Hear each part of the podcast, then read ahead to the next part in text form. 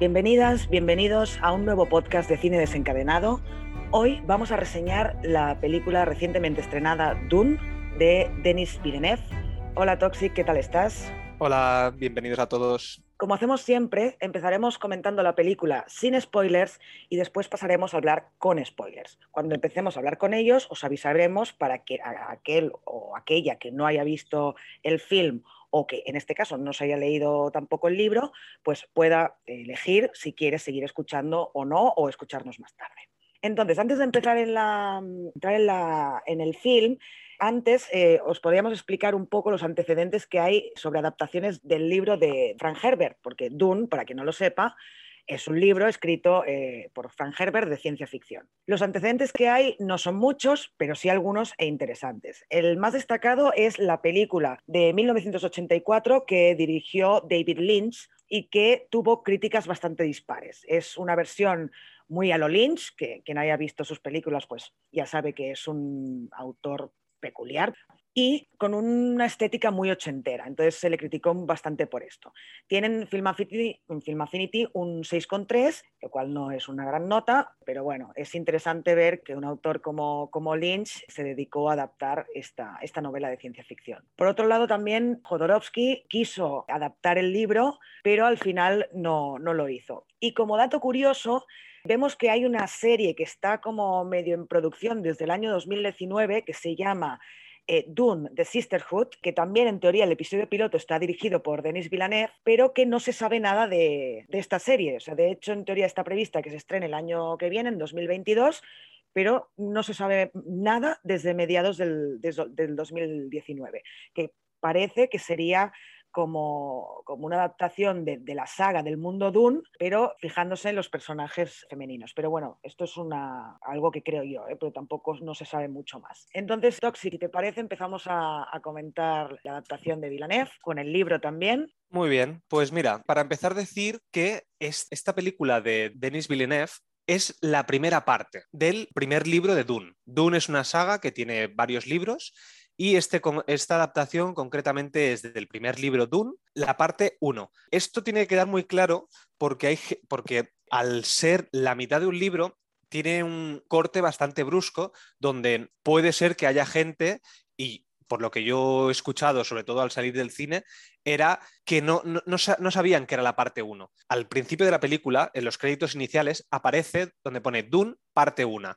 Pero claro, si no te fijas en eso, pues quizás te quedas en, al final de la película de, uy, ha acabado aquí muy brusco. Pero hay que tener claro que esto sucede un poco como con El Señor de los Anillos, que para poder cuando acababa la primera película, sabías que quedaban dos, dos partes más.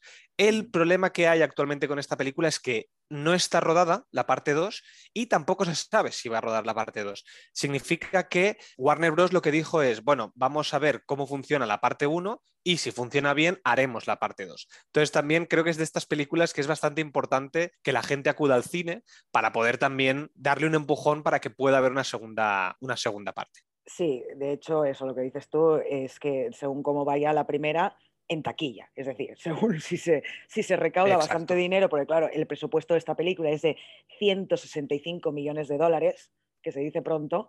Entonces, claro, lo que quieren es superar esta cifra, superar bastante esta cifra, y si se supera, entonces se haría esta segunda parte para acabar el, primer libro de, de Doom, como has dicho tú. Muy bien, pues comentar también que nosotros dos nos empezamos a, leer el libro de Dune hace tres o cuatro semanas y sobre todo para poder hacer este podcast, pero es un libro muy largo. Eh, si no me equivoco, está alrededor de las 700, 800 páginas. Nos hemos podido leer sobre todo la primera parte de este libro, así que eh, la reseña que haremos también es desde el punto de vista de alguien que se ha leído el libro.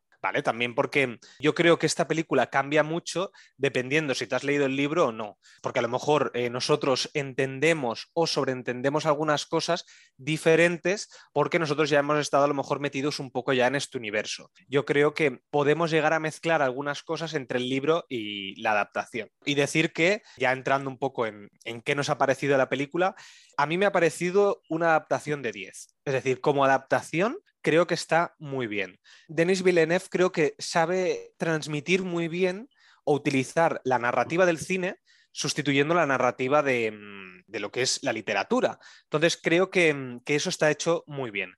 Sobre todo cuando empieza esta, este film, hay que aclarar muchas cosas, que sucedía también un poco como en El Señor de los Anillos. Tienes que poner un, poco las piezas en el tablero y decir, mira, este universo funciona de esta manera, quién manda, digamos, en este universo y por qué hay una serie de conflictos. Y creo que la película lo aclara muy bien. Eh, desde el minuto uno yo creo que se entiende perfectamente qué es lo que está sucediendo en el planeta Rakis, que al final es donde se centra la historia, qué está sucediendo con, con, un conflicto que hay. En este caso, el conflicto es que en este planeta, que se llama Rakis o Dun, depende de quién, quién lo llame, hay una especie una especie que es un material muy, muy codiciado a nivel del universo. Y existe un emperador que es quien, digamos, manda sobre todo el universo. Un poco lo que sería como en Star Wars, en la trilogía original, y que también eh, el creador de Star Wars, George Lucas, también se basó un poco en este libro. Tiene muchas, si tú ves Star Wars, tiene muchas referencias también a, a este universo de Dune. Pero bueno, si quieres también dame tu opinión a ver qué te ha parecido la película como adaptación. Al respecto de lo que dices de Star Wars, es verdad que hay que decir que este libro es muy importante en el mundo de, la ciencia ficción, es de los grandes libros de la ciencia ficción y era muy difícil adaptarlo sin eh, dejarse nada atrás. En este sentido, yo creo que tú dices que la adaptación es de 10, estoy medianamente de acuerdo, es una adaptación de 10 de un libro difícil de adaptar. ¿Qué quiero decir con esto? A mí me ha parecido que el film se centra mucho en el personaje de Paul Atreides, que no deja de ser el protagonista también del libro, pero que deja un poco de lado otros aspectos que se intentan relatar en la novela, como la importancia de, Arrakis, o sea, de, ese, de ese convivir del ser humano con la naturaleza, con una naturaleza que es que es una naturaleza hostil, porque en Arrakis no hay casi agua, es puro desierto, hay tormentas de arena, y encima hay el productor, el hacedor de, la especie, como has dicho tú, son gusanos gigantes que se comen todo lo que encuentran a su paso. Todo esto, evidentemente, aparece en el largometraje de Villeneuve, pero no con la intensidad en la que el lector pueda apreciar qué se trata en la novela. ¿no? Entonces, en este sentido, sí, creo que es una adaptación muy buena. A mí, personalmente, la película me gustó, pero sí que es verdad que todos los matices que pueden haber en otros aspectos, ¿no? como esto de la naturaleza o la, lucha de poder que hay entre, entre, la familia de los Atreides y los Harkonnen, por ejemplo, y otras cosas que aparecen en el libro, pues no están relatadas tan bien como lo hizo Herbert en la, en la novela. Pese a esto, continúo diciendo que es una muy buena adaptación del libro. Y también coincido en que creo que si no has leído la novela, creo que la película te puede gustar mucho más que si has leído la novela. Porque eso, el que no la ha leído no va a echar en falta cosas que aparecen escritas y el que la ha leído, pues quizás sí que echa cosas en falta que luego, si quieres, pues ya podemos comentar con más profundidad cuando hablemos con spoilers, vamos. Sí, como has dicho, sí, para mí es una adaptación muy difícil, es decir, este es un libro muy complicado de adaptar. Hay otros libros que sí que son quizás más fáciles, también por cómo están escritos. Es decir, este libro no tiene un único narrador, no sigue la historia de un solo personaje, sino que cuando, cuando te está relatando diferentes situaciones en este libro, lo que sucede es que hay mucho pensamiento detrás. En una misma conversación tú puedes saber lo que están pensando dos o tres personajes. Y eso no suele ser común. En, libros como, por ejemplo, eh, Harry Potter, solo hay un narrador. Por lo tanto, cuando tú lo pasas a la gran pantalla, solo hace falta que te centres en ese personaje y en la historia de, este, ese personaje. Y sí que obviamente a lo mejor tiene pensamientos, pero son pensamientos que no, quizás no son tan profundos como podrían ser o tan importantes como podrían ser en este libro. Entonces, el libro en general creo que es muy difícil de adaptarlo y ha superado con creces lo que yo creo que, podría haber hecho otros directores. ¿Por qué? Porque Denis Villeneuve es un, director que, ha hecho películas como la Llegada, o Blade Runner 2049, por ejemplo. Y es un director muy visual lo que te presenta tiene mucho peso visual. Y creo que conseguir pasar un texto a la parte visual es muy difícil. Y sin embargo, Denis Villeneuve creo que cumple las expectativas muy altas que tenía haciendo esta adaptación. Obviamente, también tengo peros, pero si te parece bien, esto ya lo comentaremos más cuando entremos en, en la parte con spoilers, porque sí que hay como más concreción de cosas que a lo mejor creo que se podrían haber hecho diferente. Aunque sí que es verdad que a medida que han pasado los días y pienso en esta película, veo las cosas buenas que tiene. Porque, claro, cuando yo vi la película, estaba muy atento a, todo, lo, o sea, todo lo que me estaba explicando. Y caí a lo mejor en, en las cosas malas y no tanto en las cosas buenas las cosas buenas que tiene, claro, están tan bien integradas que ni siquiera las valoro tanto. Es decir, es como, como tener una casa muy bien ordenada que hasta que no tienes desorden no sabes, no echas de menos el orden. Bueno, esto de que decíamos que es un poco difícil de adaptar, eh, yo me refería exactamente a lo que has dicho tú, de cara que hay, que sabes muchas cosas por lo, que te explica el, el, escritor que están pensando los personajes, ¿no? Es como eh, lo que te decía el otro día fuera de micro, en el caso de Juego de Tronos, por ejemplo, que también creo que es una, en este caso, una serie que hace una muy buena adaptación de unos libros, por ejemplo, el personaje de Cersei Lannister, que era mala, malísima, leyendo los libros que podías no solo saber lo que decía, sino lo que además pensaba, te dabas cuenta que era mucho peor de, lo que se veía en pantalla, ¿no? que, que era una persona súper cruel. En el caso de los personajes en el, en el libro y en la película, pues pasa un poco lo mismo, no porque sean malos, no, no por eso, sino en el, en el, aspecto de que tú sabes, tienes mucha más información de cómo se siente o qué le está pasando al personaje en el libro que no en la novela. Ahí, perdón, en la película. Y creo que, en mi opinión, el, el caso en que más se nota es en el personaje de Jessica Atreides, ¿no? de la madre de Paul, que hay momentos en los que, ya entraremos luego con spoilers, en los que en el libro sabes muy bien qué es lo que le está pasando por la cabeza a Jessica y yo creo que en la película pues no se ve, no se ve, incluso hay una escena que da lugar, que ya lo hablaremos, que fue lo que hablamos al salir del cine, que, da lugar a interpretaciones raras, ¿no? Y entonces yo creo que esto es, una, es, es, un problema que evidentemente difícil de solucionar, a menos que pongas un narrador externo en tercera persona como un semidios que puede saber lo que están pensando los personajes y lo vaya narrando, o, tienes un problema en, el film para, poder explicarlo. ¿no? Pero bueno, ya que estamos con esto, si te parece, podríamos hablar de las interpretaciones o cómo han escogido a los, a los actores perdón, para interpretar a los personajes escritos por, por Herbert. Vale, sí, lo que antes de, pasar a la parte de las interpretaciones respecto a, la adaptación, quería añadir que esta adaptación tiene un ritmo muy lento. Quien, ha visto La llegada o ha visto Blade Runner 2049 podrá haberse dado cuenta de que la manera de narrar que tiene Denis Villeneuve es muy pausada muy sosegada, muy tranquila, que en este caso, con este libro, creo que era necesario, era muy necesario. A mí sí que es verdad que es esta falta de ritmo, que a veces le achaco a este director, en esta película le va muy bien, pero creo que podría haber cambiado en algunos, en algunos trozos que luego con spoilers ya entraré, podría haberlo cambiado. Pero esto lo quería comentar porque gente que a lo mejor piensa que esta película es más palomitera, una película más tipo Star Wars o más tipo eh, fantasía, un poco más de ritmo, y más viendo estos trailers, que estos trailers yo creo que son un poco engañosos, porque al final te están poniendo bastante acción cuando esta película no es una película de acción, es una película, es más un drama, es más, es muy tranquila. Entonces, creo que si vas pensando que vas a ver una película más palomitera, más de acción, más quizás se te puede hacer un poco lenta o aburrida. Entonces, creo que esto es importante antes de enfrentarte a esta película, tenerlo claro, que va a ser tranquila, que tienes que, que, no, hay grandes escenas de acción y además tampoco tiene un clímax de película típica de, las películas del siglo XXI, porque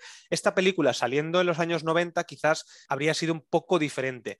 Perdón, sería más normal esta película de los años 90. En cambio, ahora el ritmo que se lleva más en las películas palomiteras con grandes presupuestos suelen ser ritmos más rápidos, chistes chistes a lo mejor que no son muy convenientes, humor un poquito absurdo, pero también para llegar a todo el público, llegar a, una película más familiar, que es lo que se lleva más ahora.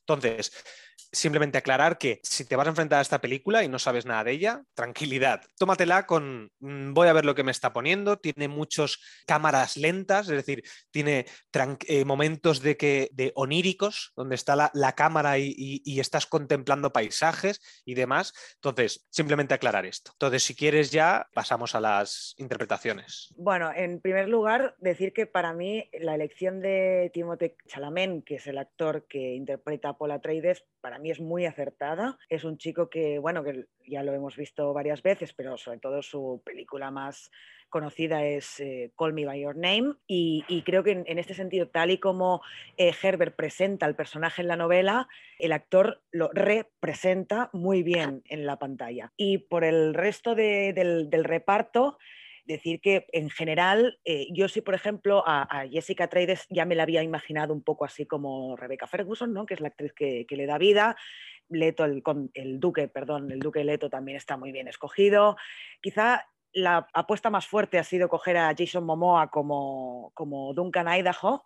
Yo no me lo imaginaba muy bien así, pero la verdad es que da el pego el, en el film. Y, bueno, destacar también a Javier Bardem haciendo de Stilgar, Fremen, que tiene más importancia en, el libro, que sí que es verdad que en esta primera parte aparece más bien poco, tiene cuatro líneas y no dice demasiada cosa, pero que sí que en la segunda parte de la novela tiene muchísimo peso y entonces veremos a un Javier Bardem que tendrá más oportunidad de, de lucirse. Y por el resto, yo creo que está en general las interpretaciones están a un buen nivel con respecto a los personajes tal y como están planteados en la novela. No sé qué opinas tú. Sí, yo creo que el casting está muy bien. Cuando yo me estaba leyendo el libro, realmente no me podía imaginar a, nadie haciendo de Paul, a nadie al menos famoso.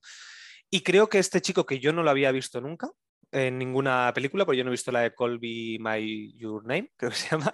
Em, yo no lo había visto nunca este chico y cuando vi los trailers incluso me tiraba un poco para atrás, decía, uy, tampoco no, no me acaba de convencer pero desde el minuto uno yo creo que este chico lo hace perfecto. Realmente cuando empieza ya a explicarte su historia, cómo reacciona a las cosas, las primeras interpretaciones que tiene con otros personajes, escenas que tiene con otros personajes, me parece que lo hace genial este chico. Le auguro un futuro importante como actor, eh, me parece que lo hace muy bien. Después Rebecca Ferguson y Oscar Isaac que son los, los, padres de Paul, Jessica y Leto, creo que también la hacen muy bien. A Rebecca Ferguson tampoco, la verdad, no, no la recordaba. Creo que la he visto en algún sitio, pero no, no la recordaba. Y a Leto, eh, a Oscar Isaac, que hace de Leto Atreides. Este es el Poe Dameron de, de, Star Wars, de la trilogía nueva. Y hasta que acabó la peli no me, no me había dado cuenta. Por lo tanto, creo que lo hace muy bien porque es un personaje, o sea, tiene una cara bastante común, y, o sea, bastante poco común, entonces lo reconocería fácilmente, pero creo que tiene un, porte que te hace creer que este tío es un duque, que este tío es importante, que este tío tiene esa manera de ser que es, eh, es noble, que es un, es un, noble, pero que además, pero que está con el pueblo un poco. O sea, creo que, el porte lo tiene muy bien y no, tiene, no habla mucho tampoco, porque creo que en el, en el libro se habla muchísimo más que en esta película. En esta película se habla bastante poco y creo que la parte corporal lo hace perfecto. Y luego, eh, Duncan Idaho, eh, yo tampoco me imaginaba, pero ni de cerca, Jason Momoa, pero creo que lo hace muy bien porque hace el, el, carisma que yo creo que necesita este personaje en la película para que te importe, para que realmente la relación que tiene con Paul sea de ese de compañerismo, ese de mm, el mentor una especie de mentor, pero que no es su. no es el duro, sino es el, el, colega. Entonces creo que la relación que tienen ellos dos está muy bien. Y luego quería destacar a Josh Brolin, que hace de Gurney Halleck, otro que ni siquiera me había dado cuenta que era Josh Brolin. Y mira que este tío tiene la cara que muy característica y después de, los últimos años que ha hecho del villano de Marvel, Thanos, y del villano de Deadpool 2, creo que era de Cable, y que a mí me gustan mucho este, estos universos, mira que le he visto mucho la cara y, no, lo, no, lo, había reconocido. Y también porque marca muy bien ese papel, también muy corporal de soy el, guerrero, soy un guerrero y soy un guerrero infalible. Como que está quieto, cuando está quieto como un militar. ¿Sabes? Como cuando está quieto ahí tiene un porte muy importante. Luego Tufir Hawad, que, es, que está interpretado por Stephen McKinley, que no sé quién es realmente, o sea, pero es que este tío lo hemos visto seguro en mil sitios porque tiene una cara muy característica. Y por último, para mí, el mejor personaje adaptado, que es el varón Harkonnen, que está interpretado por Stellan Karsgaard, que tiene un nombre complicado, y me parece que está genial coincido contigo en que yo creo que también el personaje que está mejor adaptado es el varón Harkonnen, este actor que yo lo desconocía, Stellan Skargar, que por el apellido debe ser danés o por, de algún sitio por allí, lo hace muy bien, ¿no? Es, ese, es no solo su físico, que ya es desagradable, como Herbert lo, describe en la, en la, novela, sino por todo el ambiente que, que, está alrededor de él, ¿no? Esas, siempre esas escenas oscuras en las que aparece, que se le ve la cara, pero no muy bien, así como le han querido dar, creo yo, que como un aspecto en plan Darth Vader de alguna manera, ¿no? Como un malo malísimo, así desagradable, y está muy bien, muy bien, muy bien adaptado. Luego salen Dime, dime. perdón, sí, eso que decías, que has como referenciado a Darth Vader, sí, porque al final lo que quieren, lo que yo creo que han hecho muy bien es dar con ese aspecto desagradable que no de risa, es decir, que no sea gracioso porque sea así, sino porque, que, que imponga con el físico, que mm. imponga con ese físico eh, tan grandullón y desagradable que tiene, que, como tú has dicho en el libro lo, lo, destacan mucho. Entonces, nada, quería acotarte esto, que sí, que sí, que estoy totalmente de acuerdo en, en que tiene como esa referencia a Darth Vader de que tú solamente pensando en Darth Vader piensas en un, en un personaje imponente. Sí, exacto. Han querido, está muy bien en la novela porque no solo es desagradable por lo que hace y dice, porque yo creo que en la película sí que hay una carencia de, y ya lo hablaremos después con los spoilers, ¿no? Pero una carencia de darle ese matiz malvado, mucho más malvado como, como aparece en el libro, pero no solo eso, ¿no? No solo por las cosas que hace, sino por cómo es ya físicamente. las dos cosas ya te producen como un rechazo hacia, hacia ese personaje. Y todos los demás, ¿no? que ya son más secundarios, pero bueno, la reverenda madre, eh, los mentat, tanto de uno eh, como otro. Y, bueno, también hablar de, de, Zendaya, ¿no? Porque es una actriz famosa que hace del personaje de Chani, que le dan demasiado bombo, ¿no? Como hablamos eh, de fuera de micro cuando salimos del cine, que sí que en la segunda parte del libro va a tener mucho protagonismo, pero que en la primera no tiene ningún protagonismo y en la película parece que se lo dan porque es quien es, porque es Zendaya y hay que darle minutos en la película, ¿no? Sí, exacto. Sí, sí, a mí también me pasa con Zendaya, es lo que hablamos los salir de cine, creo que le dan demasiado, no demasiado bombo, sino demasiada importancia a lo mejor o demasiado repetitivo. Es decir, yo creo que cuando ya aparece tres o cuatro veces casi haciendo exactamente lo mismo, que son visiones de Paul, que esto aparece al principio, creo que, como tú dices, le dan demasiado bombo, es decir, no, no hace falta que repitas tanto lo mismo y más en, una, en un film tan sosegado y tan lento. Pues eh, si te parece, podemos, antes de entrar en, el argumento ya con spoilers, podríamos hablar de la parte técnica del film, que es importante, todo lo que es efectos especiales, fotografía, música, montaje. Si quieres empezar tú. Vale, bueno, yo creo que mm, lo bueno que tiene esta adaptación es que logra transmitir con imágenes lo que está escrito en un libro. Y creo que el espíritu lo consigue perfectamente. Y es muy difícil.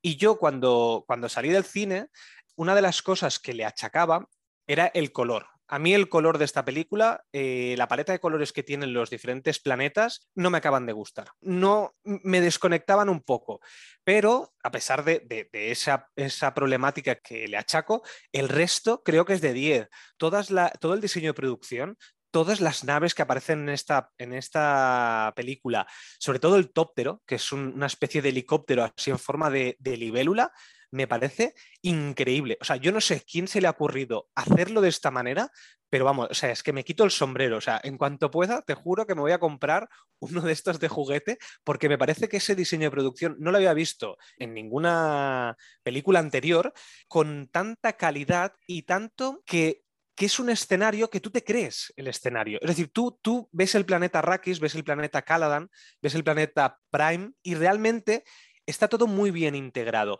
No, no me descuadra nada. No, no, hay nada así que yo diga, bueno, obviamente sabemos que es CGI, mucha parte, pero no notas cosas que están como incrustadas en ese momento. No sé qué te pareció a ti, todo lo que es la, la, ambientación y... A mí la ambientación, la verdad es que me pareció perfecta, porque lo que no consiguen con la adaptación del guion lo que he comentado antes, ¿no? esta lucha del ser humano con la naturaleza y tal, queda muy patente en las escenas del desierto sobre todo. Y tú esta queja que tienes del color, eh, yo, yo como mínimo lo, lo veo como una forma de presentar sin explicitar con palabras, con, los diálogos, eh, la manera de, explicitar esa sensación de agobio que comporta vivir en el desierto, esa falta de agua, ese, eh, la arena metiéndose por todas partes, la especia, ¿no? porque la especia está ahí en, la arena, siempre, eh, los personajes siempre la están respirando y eso se ve muy bien en la fotografía, ¿no? está, está muy bien hecho y yo creo que en este sentido está muy bien conseguido y yo me lo imaginaba bastante así, o sea, yo creo que, por ejemplo, una de las la gran adaptación para mí al cine ha sido de los libros del Señor de los Anillos a las películas, ¿no? Y una de las razones era porque todo el mundo decía es que cuando leía los libros yo me imaginaba lo que el director ha puesto en pantalla. Pues yo en este ámbito de de cómo es eh, Arrakis, cómo es Dune, pues yo me lo imaginaba así. Y yo creo que a este respecto, eh, el director, el, productor, todo el productor, ah, que también es, es eh, está metido también en la producción, han conseguido dar esta ambientación a través de los paisajes y, cómo los personajes se mueven a través de, estos paisajes, ¿no? Las tormentas de arena, luego cuando hablemos de, escenas más concretas lo podemos ampliar un poco más, pero en general yo creo que a nivel técnico, tanto la fotografía como el montaje eh, y los efectos especiales ayudan a que el espectador entre en este universo de, Arrakis, de Dune, ¿no? Sí, sí, sí. A mí todo lo que es Arrakis, la ciudad Arrakis donde están ellos, cómo están diseñadas las casas, es, totalmente diferente a, a lo que se ha visto hasta ahora. Normalmente lo que se intenta cuando tú creas un universo es coger una cultura existente y más o menos traspasarla y utilizarla de esa manera. Sin embargo, el diseño de las casas o de la ciudad donde están los Atreides, donde llegan ellos, donde viven ellos, creo que está genial. O sea, no lo había visto, yo no me lo imaginaba así. Porque yo sí que es verdad que, pues lo mismo, me imaginaba a lo mejor una ciudad de, de Medio Oriente, con estas casas más así, con, con arcos y, bueno, de, ese estilo de arquitectura. Sin embargo, aquí son como más futurista porque son como más naves industriales con, bueno, una manera que creo que está hecho genial y sin recurrir a, a las cosas fáciles y que quedan muy bien integradas. Entonces, respecto al desierto de Arrakis, el problema que yo tengo con el color es básicamente porque yo cuando estoy leyendo el libro, lo que más me transmite el libro constantemente es la falta de agua.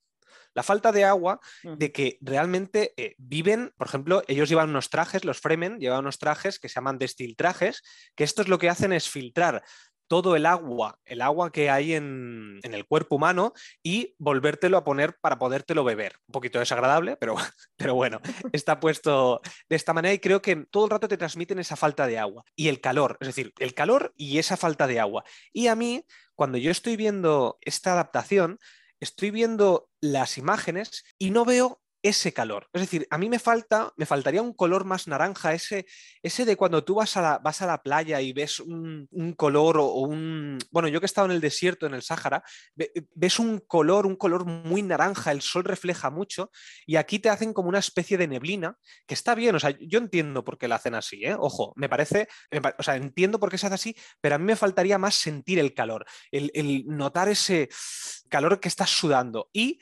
sed, el tener todo el rato sed. Y creo que esto es de, las pocas cosas que creo que, porque, porque, le estoy achacando dos cositas muy concretas a una adaptación, o sea, a una película de dos horas y media con constantemente fotografía. Entonces, solamente son esos dos pequeños detalles que, por ejemplo, creo que llevan muy bien en un momento que aparece una ratita, una ratita muy pequeñita, que se coge, tiene unas, unas orejas muy grandes y de ahí se coge como el agua, que luego se lleva a la boca. En ese momento creo que está perfectamente adaptado el hecho de cómo cómo falta agua en este planeta. Pero bueno, no quiero seguir dándole vueltas a lo mismo, porque son dos cositas muy concretas y el resto me parece que está genial. Así que para mí es un 9 con 9 a nivel de, de, fotografía. Si te parece, avisamos ya que vamos a empezar con los spoilers, que lo dicho, tampoco es porque como es la primera parte del libro, tampoco es que haya muchos spoilers, pero los hay. Entonces, quien prefiera no saberlo, pues puede ver la película y luego volver a nuestro podcast si, así lo quiere. Y si ya has visto la película o has leído el libro, pues puedes seguir con nosotros porque, de hecho, la película, que no lo hemos dicho, pero sí que es verdad, menos alguna escena en concreto, es casi página por página lo que pasa en el libro. Y a este respecto, si ya te has leído el libro, pues un poco spoiler te, podemos hacer. Entonces, Toxic, si te parece, podríamos empezar a hablar de alguna escena en concreto o de lo que hemos comentado antes en alguna escena y ver cómo se desarrolla. Yo, por ejemplo, bueno, lo que hemos hecho los dos, esto de que no, se, no han podido transmitir lo que piensa cada personaje y ponerlo en la pantalla, y que yo creo que con el personaje que más se agudiza este tema es con el de Jessica Traides, es porque ya en, el momento, por ejemplo, en la escena cuando ellos van en el tóptero y Paul decide meterse en la tormenta de arena para, para huir de los Harkonnen y al final pues se dejan caer en picado, en toda esa escena, mientras están hablando ella, y, él y su madre, en el libro dejan muy claro que Jessica empieza a tener miedo de su hijo. Y eso, por ejemplo, en la película en ningún momento se ve. Y de hecho, cuando salimos del cine, tú y con la otra persona con la que íbamos, hicisteis una interpretación de una mirada en concreto de Jessica que yo no lo vi porque yo iba pensando en el libro y pensando, no, ahora lo que le está pasando a ella es que tiene miedo de su hijo. Pero explica tú, ¿qué interpretasteis vosotros de esa escena? Bueno, en esa escena concreta, yo lo que interpreté bueno, es una escena donde realmente se están, eh, se están desvistiendo para ponerse el traje, el destiltraje de los Fremen. Y en ese momento Paul se está como quitando la camiseta y yo vi ahí a, Jessica mirando a su hijo un poco raro, que, yo interpreté, bueno, interpreté no dije, pero ¿qué está pasando aquí? O sea, ¿qué, me quiere comunicar realmente Denis Villeneuve eh, poniéndome aquí es una mirada que parecía lasciva. Y, creo que eso son de las pocas cosas que le achaco a esta película que no me acababan de, entender por qué. También es verdad que, como hemos dicho antes, toda esta película es, muy de, miradas, muy de, de, imágenes. Entonces, claro, pues son cosas que a lo mejor yo interpreto de una manera y realmente no es eso. Pero claro, son cosas que a lo mejor me chocan un poco. Claro, es que los que hemos leído el libro, a ver, yo, eh, como has dicho tú, ninguno de los dos lo hemos acabado hemos acabado la novela, a mí me quedan unas 150 páginas y de momento no veo en ningún lado que Jessica se sienta atraída por su hijo. Eh, entonces, o bien es un intento de mostrar que Jessica tiene miedo, que es lo que efectivamente pasa en la novela, y entonces está muy mal hecho, porque eh, si no lo sabes en el film no queda claro en ningún momento, o es un problema de interpretación de Jessica, de, de Rebecca Ferguson, perdón, que no ha sabido transmitir, que, le tiene, que en ese momento empieza a tener miedo de Paul. O también que el momento de la mirada no está bien escogido, que quizá no debería haberse dado esa mirada cuando, justo cuando Paul se está desvistiendo. No sé, yo creo que ahí hay un problema que quizá lo podrían haber resuelto de, otra manera, porque también creo que si bien es verdad que tú no puedes transmitir los pensamientos de un personaje, a menos que pongas un narrador en tercera persona, hazlo en la adaptación al guion, haz que Jessica diga algo, no, no sé, de alguna manera, pero sí que es verdad que después cuando me lo dijisteis pensé, pues bueno, pues sí, se puede leer así y es un poco desagradable porque al menos en las 550 páginas que llevo leídas en ningún momento aparece que Jessica sienta algo lascivo por Paul. Y menos en ese momento. En ese momento lo que está pasando en el libro es que Jessica empieza a temer a Paul porque ve que tiene un poder casi limitado y, y esa escena, pues bueno, en general es un poco, sí, rara. En fin, ¿quieres comentar alguna otra que te venga a la cabeza?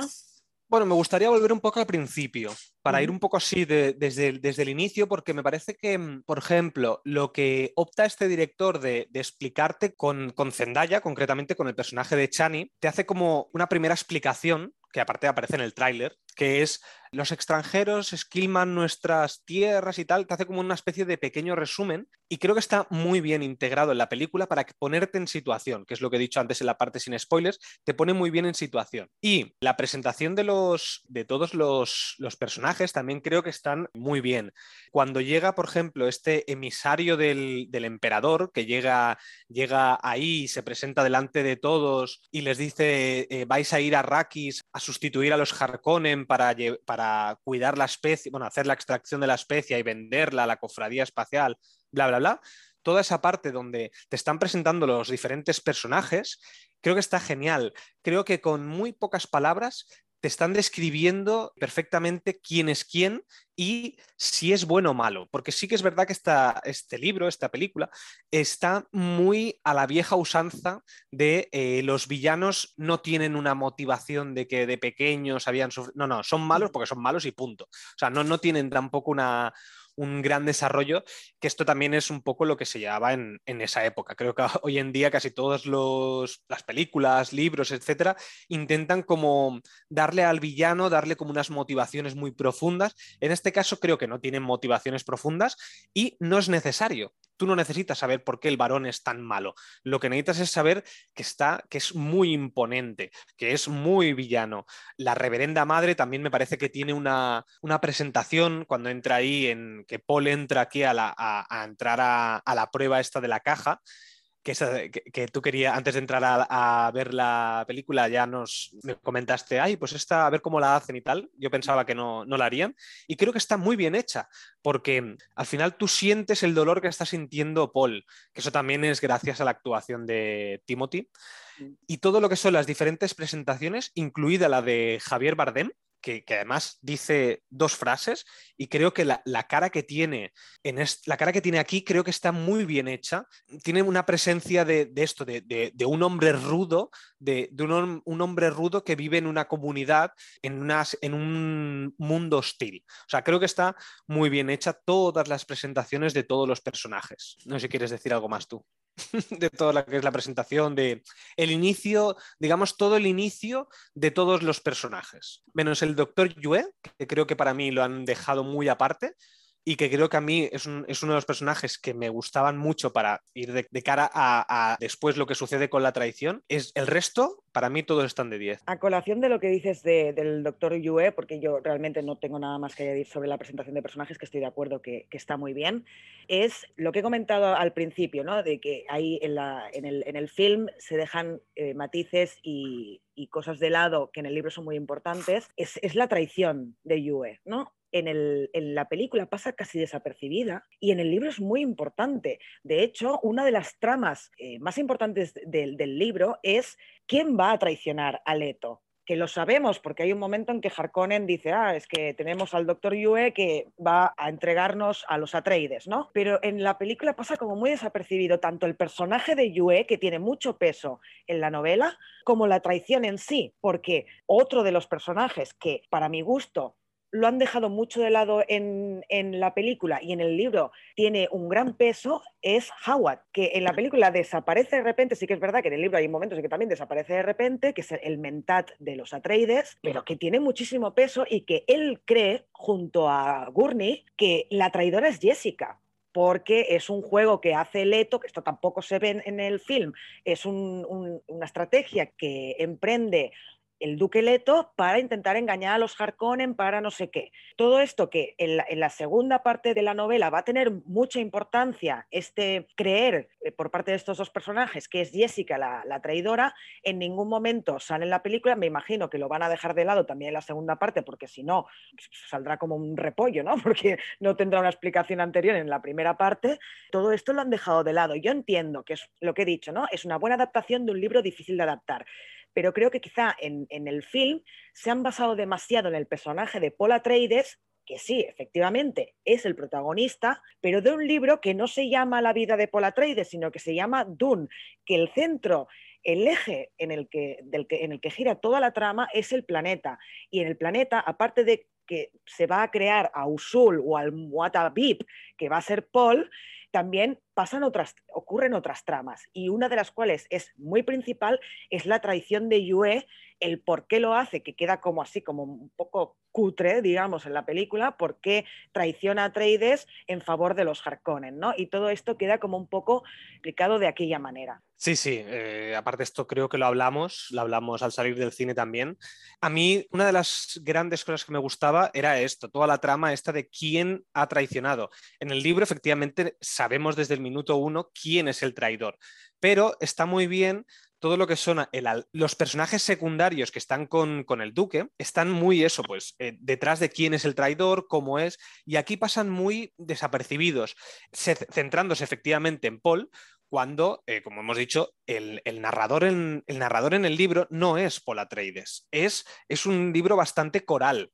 Obviamente, pues como tú dices, el protagonista es Paul, sí, pero es muy coral. Y aquí sí que es casi como si fuera, como si fuera Harry Potter, ¿sabes? Que es está ahí el protagonista, que es Harry Potter, que es casi su nombre, la película, pues pasa un poquito así. Y a mí eso sí que es verdad que es una de las cositas que también le achaco, que me hubiera gustado ver pues, más cosas de las otras personas. Y sobre todo la traición. Por ejemplo, hay un momento que aparece empalado en la, en la pared, o sea, detrás de, la pared aparece un Harkonnen que lo habían metido ahí y es el que dirigía este pequeño bicho mecánico que eh, quiere matar a Paul. Pues eso es como que pasa muy rápido. Teniendo en cuenta que esta película habla o sea, es muy lenta. Esas cosas que para mí personalmente me parecían muy importantes en, cuando estaba leyendo el libro, aquí me pasan muy desapercibidas, muy rápido. Entonces, todo eso sí, estoy de acuerdo, porque después también, cuando, cuando un poquito más adelante ya hacen la traición, Doctor Yue entrega al duque y está delante del varón Harkonnen y él aprieta el diente que le ha dado Doctor Yue para matar a todos los que están presentes gracias a, a un veneno que sale, le sale por la boca. Claro, el peso dramático que tiene en ese momento no es, o sea, no es tan coherente como si le hubieras dado mucho más peso a toda esta parte de la traición. De, porque él en el, en el libro, por ejemplo, duda mucho de, le dice, pero, o sea, no, entiende por qué le dice, o sea, no va a obedecer a alguien que le acaba de traicionar, cuando aquí en, el, en, el, en la película sí que directamente lo hace. También es verdad que obviamente en ningún momento puede hablar porque está, está medio drogado ahí, lo tienen ahí en una silla, que me parece que también está muy bien hecho, es, esa, esa, sala donde están todos y él lo tienen ahí como una especie de, de, redentor o así como, como una figura mesiánica, ¿sabes? Que está ahí como estirado, así, con desnudo y tal, o sea, me parece que está eh, fotográficamente, me parece una maravilla, parece una obra de arte ahí clavada, no se pierde un poco de peso en todo, en, todo ese momento. Y antes de ir a esa parte, si no quieres comentar nada de esto, me quiero volver un poquito atrás, que es cuando pasa la traición y todo lo que es la guerra, o, bueno, la guerra no, la aniquilación de los Atreides o del ejército de los Atreides. Creo que visualmente está muy bien hecho, cómo caen los rayos del cielo, los efectos especiales son muy palpables, o sea, no se nota que sean CGI, eh, las naves, cómo explotan, cómo van corriendo, cómo luchan, porque al final están haciendo, tú en el libro no te explican cómo luchan, no, o, al menos yo no recuerdo que te están explicando cómo lucha el ejército de los Sardaukar, cómo tienen esa mm, manera de batallar como que matan mucho más fáciles los Sardaukar, que son el ejército de los, del imperio, que es lo más fuerte que hay, se supone, en el universo, y los Harkonnen, que son como un poco más, pues los, lo que serían los orcos y los Uruk-hai del universo del Señor de los Anillos, pues es, e, esa manera, toda esa parte de dirección artística que hay, me parece que está muy bien hecha. No, efectivamente eh, está muy bien el, ataque de los Harkonnen con, el ejército del, del emperador.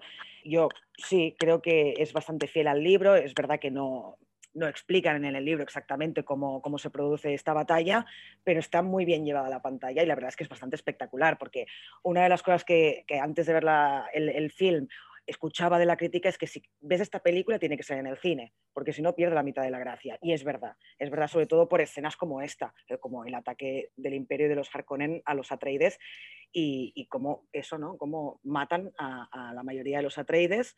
Que no sabemos si algunos personajes han sobrevivido o no, después sí que a lo largo del libro se ve, pero al, menos en la parte que se narra en esta, en esta primera parte de, del film, no sabemos si algunos han sobrevivido o no. Y bueno, y ahí digamos que es un punto de inflexión esa batalla, porque a partir de ahí es cuando se separan todos los personajes y ya tenemos a Paul y a Jessica a, su suerte, porque también los han, los han capturado los Harkonnen, pero por una petición de la reverenda madre, pues el varón no los mata, sino que los deja al desierto para, para que el desierto pues los mate. Y ahí ya dijéramos que la película cambia un poco, porque ahora ya, ya ahí ya se centra casi exclusivamente, por no decir exclusivamente, en estos dos personajes. No, y, que, aquí, o sea, a partir de ahí ya cambia y, es como la historia de ellos dos separados casi del... O sea, ya no hay más protagonistas, solo están ellos, dos. Sí, aparece efectivamente Duncan Idaho, que lo vemos, lo vemos morir tristemente, y que en, la muerte de, Duncan, que esto también lo hablamos y coincidimos, hay una parte que es, un poco eh, lamentable no sé si te acuerdas, en el momento cuando, cuando, cuando Duncan Idaho cierra la puerta para salvar a, Paul y a Jessica y a, la doctora Kynes, que esto no lo hemos dicho, pero en el libro es, su nombre y en la película es una mujer, para, supongo que, ¿no? Lo que me dijiste tú, para intentar pues, poner algún personaje más femenino porque hay, hay, muy pocos. Bueno, pues cuando están los tres, Idaho cierra la puerta y se pone a luchar contra, creo que son los Audakar en ese momento, son los del Imperio, no son los hmm.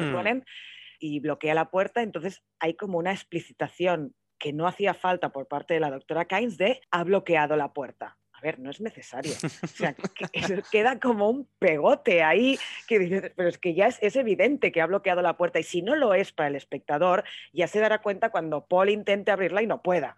Hay como, o sea, a mí lo que me pareció raro, porque hay muchas veces que se eh, en una película o en una serie recurren a este tipo de frases para que si el espectador somos un poco tontitos entendamos lo que está pasando, porque esto se ve mucho. Pero una de las cosas que me estaban gustando de la película hasta ese momento es que no estaban recurriendo a ello. Y más con lo que hemos comentado, ¿no? que hay cosas que en el libro ves que piensan los personajes y que en ningún momento eh, se dice en voz alta. Pues ¿por qué? ¿Por qué ahí, en una escena tan evidente, salta la otra diciendo, ha bloqueado la puerta? No era necesario, ¿no? Bueno, pues esa escena, que esa escena es verdad que no, no aparece tal cual en, el libro, es lo único que se han inventado un poco en el film, pero que bueno, que da lugar a que luego Jessica y, Paul eh, se vayan por su lado y que en vez de como pasa en el libro, que lo que están haciendo es intentar escapar y refugiarse de alguna manera, pues ya van directamente en busca de los Fremen, ¿no? Y es a partir de ahí cuando eh, la película se torna un poco diferente y ya no trata sobre la lucha entre los Atreides y los Harkonnen, sino que pasa a, narrarse la relación entre los Atreides y los Fremen. Y si quieres ahora hablar un poco de, esta tribu de los Fremen, que yo creo que da bastante para... Sí, lo único que quería añadir es que me parece que la, la escena donde muere Duncan Idaho excepto por este punto concreto que, nos reímos al salir del cine, porque como tú dices, al final esta película es muy lenta, es, recurre mucho a esto, a, la, inteligencia, entre comillas, del espectador, porque a veces, pues, no, eh, muchas veces, sobre todo en las películas más palomiteras, te tratan un poco a veces como tonto, que a mí a veces me va bien, ¿eh? porque yo también a veces soy un poco tonto y me cuesta pillar determinadas cosas, pero creo que aquí te tratan muy de inteligente, a veces demasiado, pero creo que en esa escena el peso dramático con la muerte de, Jason Momoa, que ha sido el personaje más carismático de, todo el film, creo que está muy bien hecha. Al final te lo estaban adelantando desde el, primer acto, ya te habían adelantado que Duncan Idaho iba a morir, porque Paul, al principio de todo del primer acto, le dice, oye, quiero ir contigo porque, porque he visto que vas a morir. Entonces, tú ya sabes o ya te han adelantado eh, con esta profecía de que va a morir. Entonces, creo que el peso dramático que tiene está muy bien. Y es una de las cosas que más hace evolucionar al personaje de Paul y creo que está muy bien hecho. Tanto mm, la ambientación de esa escena, es decir, dónde están, que es una especie de laboratorio, bueno, es una cosa así rarilla, pero que está muy bien hecha, con, una especie de láser también que atraviesa todo. claro, toda la dirección de, artística de, esta adaptación me parece increíble. Entonces, claro, cada vez que veo una escena y recuerdo de ella, digo, hostia, es que está todo tan bien integrado que me creo que ese, ese sitio exista en otro, en otro planeta lo único también quería añadir es, a nivel de cosas, cuando has dicho de que se han inventado, entre comillas, en, esta escena, eh, también hay otra cosa que se han inventado en la, en la película que me parece genial, que es la comunicación que tiene Jessica con el resto de personas, que es con una especie de lenguaje de signos. Esto, si yo no recuerdo mal, en el libro no aparece que tenga una, una comunicación con lenguaje de signos, sino que es como una especie de telepatía que tiene ella con, el resto de gente, porque no es exactamente la voz, que también creo que la adaptación de la voz eh, no sé si a ti te gustó, pero a mí me gustó mucho, pero la parte esta de, cómo comunicarse con, las manos, e incluso en el avión, cuando le está comunicándose con Paul, creo que está muy bien hecha. Sí, está, muy bien hecho, efectivamente. Lo de la voz, eh, la verdad es que a mí, bueno, hay que, hay que decir que la hemos visto doblada y yo no sé cómo lo han hecho en la versión original y quiero ver la versión original, pero hasta el 22 de octubre no se estrena en Estados Unidos, cosa que es raro, ¿no? Que primero se estrene aquí y entonces va a ser un poco difícil encontrar esta versión original, pero la voz que tiene muchísima importancia en el libro, como esta manera que tienen las, las Bene Gesserit, que es a, esta tribu, entre comillas, a la que pertenece Jessica Trades y que ha enseñado a, Paul, eh, la voz me pareció súper ridícula. O sea, me, daba como vergüenza ajena en, la, película. Como mínimo en el doblaje yo creo que no han conseguido hacer una cosa que, parezca seria, porque esta película realmente, igual que el libro, es muy seria. No tiene, no tiene casi escenas de humor, menos cuando la primera vez que aparece Stilgar, que se pone a escupir y, te despierta una sonrisa, pero poco más. Entonces, dentro de este mundo tan serio, tan dramático que es Arrakis y, la historia, pues me pareció bastante, bastante ridícula la, manera en que, han, en, que han, en que han representado la voz. Pero bueno, sí que es, verdad que se, supongo que han hecho lo que han podido, han hecho lo mejor posible y y por todo lo demás está, está muy bien conseguido. Te quería preguntar una cosa que no hemos hablado en ningún momento. La música. ¿Qué te ha parecido a ti, a ti la música y los sonidos que se escuchan? Porque a mí, por ejemplo, una de las cosas que me ha gustado mucho es esta especie de, grito de Arrakis, no sé qué. O sea, es que se me quedó desde el tráiler, se me quedó en, la cabeza ese, esa música. Pero aprovechando esto, cuando acabes de comentarme cómo va la música, te voy a comentar lo que yo creo que nos ha pasado en este cine. Coméntame a ver si qué te ha parecido la, música. Bueno, a nivel de sonido, yo creo que la, película es muy eficiente. Está claro que hay un montón, como he dicho antes, un montón de presupuesto detrás y está muy bien. Pero la música, sinceramente, yo no, la recuerdo. La, la, banda sonora es de Hans Zimmer, eh, que ha hecho, bueno, ha hecho mil, mil y unas bandas sonoras. Eh, no creo que destaque, pero el hecho de no destacar es como, como yo te decía antes también con, con el escenario no destaca nada, por lo tanto está muy bien integrada. No creo que sea de las mejores de Hans Zimmer, porque por ejemplo a mí Interestelar, la banda sonora que tiene Interestelar me parece increíble. O sea, me parece de las mejores bandas sonoras, exceptuando El Señor de los Anillos, que creo que es de lo mejor que hay, pero creo que eso no, no hay últimamente, los últimos años, también se recurre más a una banda sonora de acompañamiento y más de sonidos y no tanto de melódico, como podría ser antiguamente como Jurassic Park, Star Wars, etcétera, que eran más eh, canciones o, melodías donde tú recordabas eso. Ahora no, es, difícil a lo mejor que recuerdes bandas sonoras. Se, tira más a sonidos y acompañamientos musicales. Pero a mí personalmente me ha gustado, pero por integración y no como separada. Es decir, yo lo he escuchado después eh, en Spotify, por ejemplo, y no me desagrada, excepto la parte del desierto, que creo que está muy bien integrada y me gusta mucho. El resto me ha parecido bien integrada, pero no me ha destacado. O sea que, nada, por esa parte.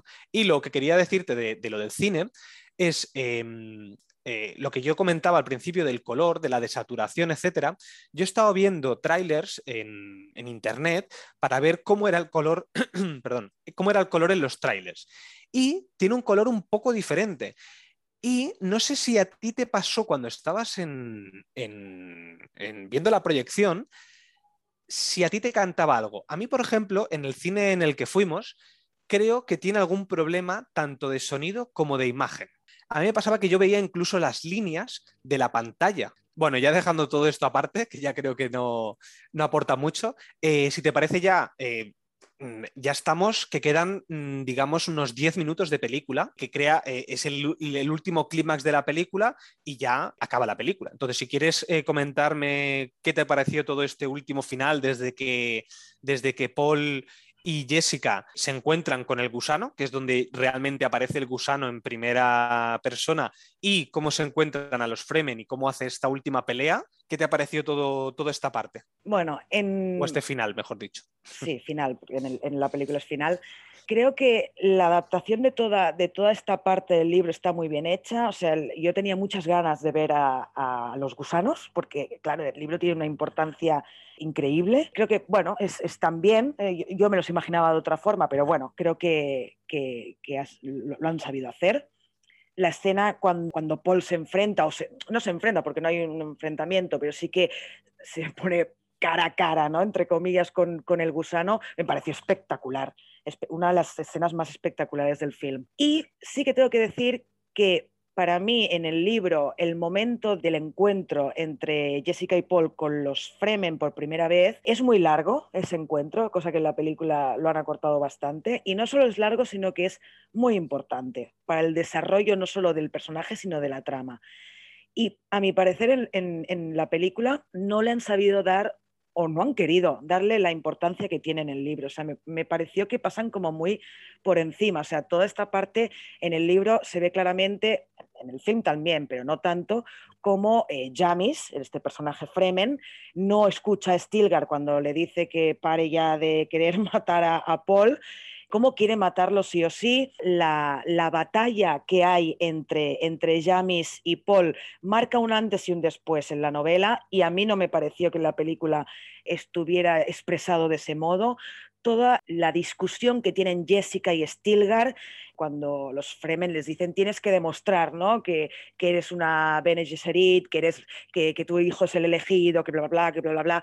Hay mucho diálogo en el libro que para mí no se vio reflejado en el largometraje y además que teniendo en cuenta que la, que la película acaba en esa escena, ¿no? que eh, no es, es lo que dijiste tú, no, no es un clímax, porque es una escena como cualquier otra, de hecho, es un clímax entre comillas, un clímax que lo que te hace es decir, porque Chani le dice, le dice a Paul, este es el principio de todo, ¿no? O algo así le dice, como diciendo, eh, lo que va a venir ahora, algo va a venir ahora, ¿no? Un guiño al espectador de va a haber una segunda parte si vosotros vais al cine y hay una taquilla considerable. Pero creo que podrían haberle dado más importancia, alargar más esa escena, enseñarnos más el poder de Paul, porque al fin y al cabo es un chiquillo, ¿no? Tiene 17 años y es un esmirriado, o sea, físicamente Paul no es nada del otro mundo. Y es ahí donde además también Jessica se da ya cuenta de todo, del poder que tiene su hijo. Y cómo también Stilgar eh, respeta a Jessica porque Jessica vence a Stilgar y eso en la película no se ve. Y, en, ese, en ese sentido, pues creo que cojea un poco. No sé qué opinas tú al respecto. Sí, exacto. Como te dije al salir, de, al salir del cine, aquí no tenemos un clímax. Es decir, estamos muy acostumbrados al 99% de las películas donde tienen primer acto, segundo acto, tercer acto. Y entre el segundo y tercer acto está el clímax de la, película. Está el, gran, lo más importante, digamos, de, de todo lo que hemos recorrido en los tres actos. Y sin embargo, aquí no existe eso. Y no existe porque al final esto es la primera parte de un libro. Entonces, era muy difícil. Llevándolo a una cosa parecida, tenemos El Señor de los Anillos. El Señor de los Anillos, obviamente, e incluso el, autor, Tolkien, quería que fuera un solo libro. Él, en su momento, quería un solo libro y la editorial le impuso tener que hacer tres partes. Y lo que hizo fue el clímax de la comunidad del anillo, o, ahora no, me acuerdo mucho del libro, hace muchos años, pero bueno, al menos en la película el clímax es la muerte de Boromir. Entonces, en ese momento, esa muerte de Boromir, que para un film tan importante como El Señor de realmente no debería a lo mejor ser tan importante porque es solamente muerte de un personaje que es principal, pero al final no tiene tanto, o sea, no debería tener, no sería tan fácil llevar a la pantalla esa muerte, creo que Peter Jackson lo consigue magníficamente ese clímax. Cambio aquí, creo que el director debería haber cogido esta batalla de Jamis con Paul y darle un peso narrativo mucho más alto para poder aunque no sea un clímax real en el libro, sí que fuera un clímax muy importante. Sí, porque, claro, yo lo que nos preguntábamos antes de entrar a la sala era, a ver dónde va a cortar dónde va a cortar el director ¿no? o el guionista. Exacto. Y yo creo que está muy bien escogido el corte, porque sí que es verdad que a partir de, ese momento, porque ya se ve al fin, la última escena es como eh, Jessica y Paul se van con los, con los Fremen, y ahí, y ahí el, libro ya empieza, empieza a la, narrativa a ser un poco diferente. Es por, lo tanto, yo creo que está muy bien escogido dónde se ha cortado. Yo creo que deberían haberle dado más solemnidad, solemnidad a la escena porque realmente ese es el momento en el que los Fremen aceptan a Paul y Jessica. Y eso va a hacer que todo el resto del libro cambie. Va a, hacer que la historia se vaya por otro sendero. Entonces, sí, está bien escogido ese momento, porque al fin y al cabo es lo que dices tú, es un libro entero, han tenido que partirlo por la mitad, que es como hemos visto, es casi la, casi, casi la mitad del libro justo, y entonces entiendo que lo hayan partido por ahí, pero sí que yo creo que le deberían haber dado más solemnidad a esa escena para acabar la película, porque vale, sí, es la mitad de un libro, pero bueno, tú estás dando una película de, una además que ni siquiera está en preproducción la segunda parte, y por lo tanto esto puede tardar años o no hacerse nunca. Tú tienes que acabar un film y no puedes acabar un film con una escena que parece que, parece que sea una escena más porque no debe serlo. Primero, que en la película, que en el libro no lo es y que en la película no debería serlo porque se supone que es el clímax. Claro, exacto. Además, eh, la escena siguiente ya es que Paul ha, derrotado a Yamis y se están llevando a Yamis y están yendo hacia el desierto. Es decir, cuando acaba la, cuando acaba la película, yo creo que, y, yo lo vi en, el, en, en la cara de la gente diciendo, ¿pero esto ha acabado aquí? Es decir, es como, es un, coitus interruptus, es decir, ha acabado en medio de la nada. Es decir, eh, eh, yo puedo entender que una persona que no ha, leído el libro o que no sabe nada de, esto, incluso que no sabe qué es la parte 1, porque hay gente que a lo mejor no, se ha dado cuenta, porque aquí sí que en, al inicio, como hemos dicho antes, te pone Dune parte 1 pero es que en ningún otro sitio te pone Dune parte 1. Yo no he visto en ningún sitio donde te ponga Dune parte 1, en los trailers y demás, ningún sitio. Entonces creo que ni en los carteles, claro. Entonces yo creo que ahí es un poco que te quedas al final, dices, hostia, a lo mejor me ha encantado la película, pero te quedas ahí y dices, pero ya está. O sea, ¿qué ha pasado? Es decir, me has cortado aquí en medio de la nada. Y encima eh, con un cliffhanger de esto es el principio de algo mucho más grande. Y si encima no está ni en producción la siguiente parte, es como, oye, tienes que intentar hacer algo donde, bueno, si no lo continúas, al menos que hayas tenido el final de una historia que has empezado a contar. Y aquí no tiene ningún final de absolutamente nada.